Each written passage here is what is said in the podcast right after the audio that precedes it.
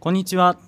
7月8日金曜日、えー道本一慶ハッピーハッピーラジオ道本一慶です。お願いします。えーさあもう時間は11時23分ということですけども、あの僕昨日ちょっと昼の1時半に起きまして、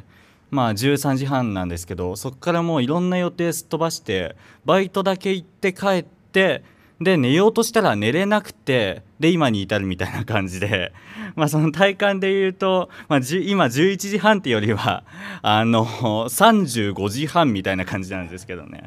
ちょっと行けるとこまで行ってみようと思います。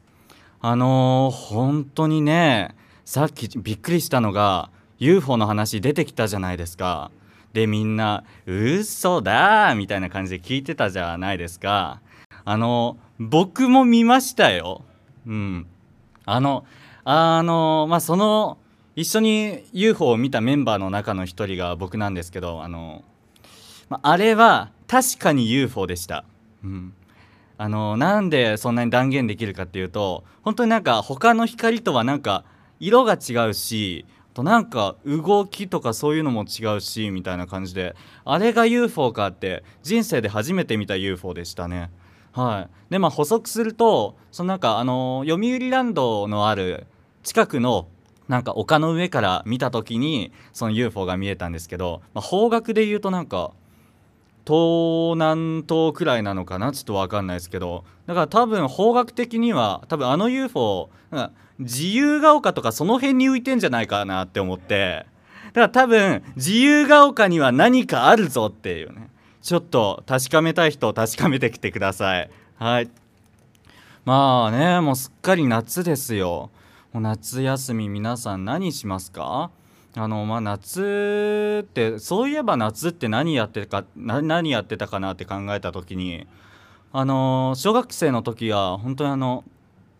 おばあちゃん家によく遊び行っててでそのおばあちゃん家でテレビ見ながら、まあ、昼間ご機嫌よう見てると大体夏休みのどっかしらのシーズンで稲川淳二さんが出てくるんですよ。でそこからご機嫌ようのシステム的に3日連続で出演してで階段を披露していくっていうのがあってでそれを見ながらのおばあちゃんが作ったべっちゃべちゃのチャーハンを食べてで味が薄いからこっそり塩振って食べてで階段を聞くっていうなんかそれが今思うと懐かしいなって思いますね。はい。ちょっとたなんかただのいい話で終わっちゃったなっていう、ねあのついさっき体験したあのゾッとする話があるんですよ。あの僕そうあの夜中中ずっと寝れなくてで気づいたら朝になっちゃったんででもなんかこのまま変な時間に寝て寝坊して遅刻してっていうのも嫌だからちょっとそのまま起きようと思って起きてたんですね。でそっからまあちょっと早めに出てどっか行ってみるかって思ってちょっと早めに準備して家を出てで東京のとあるお蕎麦屋さんに行くことにしたんですよ。立ち食いそばのお店で。でそのお店はなんか肉そばが美味しいお店ででそこ行こうとして、えっと、池袋の駅まで行ってそこから西武池袋線に乗り換えて一駅みたいな場所なんですけどのなんでかこれもまた不思議なんですけどの西武池袋線止まってたんですよね。なんか車両の故障みたいな感じで。でえー、よよりによって今日？みたいな。別の日にしてくんない？って思って。でもそばは食べたいから一応そば屋行ったんですよ。その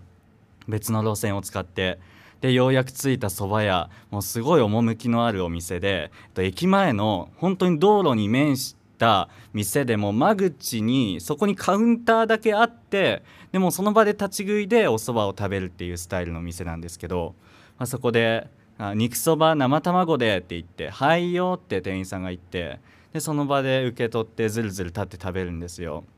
あのそのお店を何で知ったかっていうとあのお笑い芸人のアルコピースっていうコンビが僕好きででそのコンビの YouTube チャンネルで「あの立ち食いそば探訪」っていう企画があってでそれでそのお店紹介されてたんでちょっと知って何回か来てるんですけどのっていうのをちょっとそば食べながらなんかああこれせっかくだし店員さんに伝えたいなって思ってでその言うタイミングをなんか見計らってたんですね。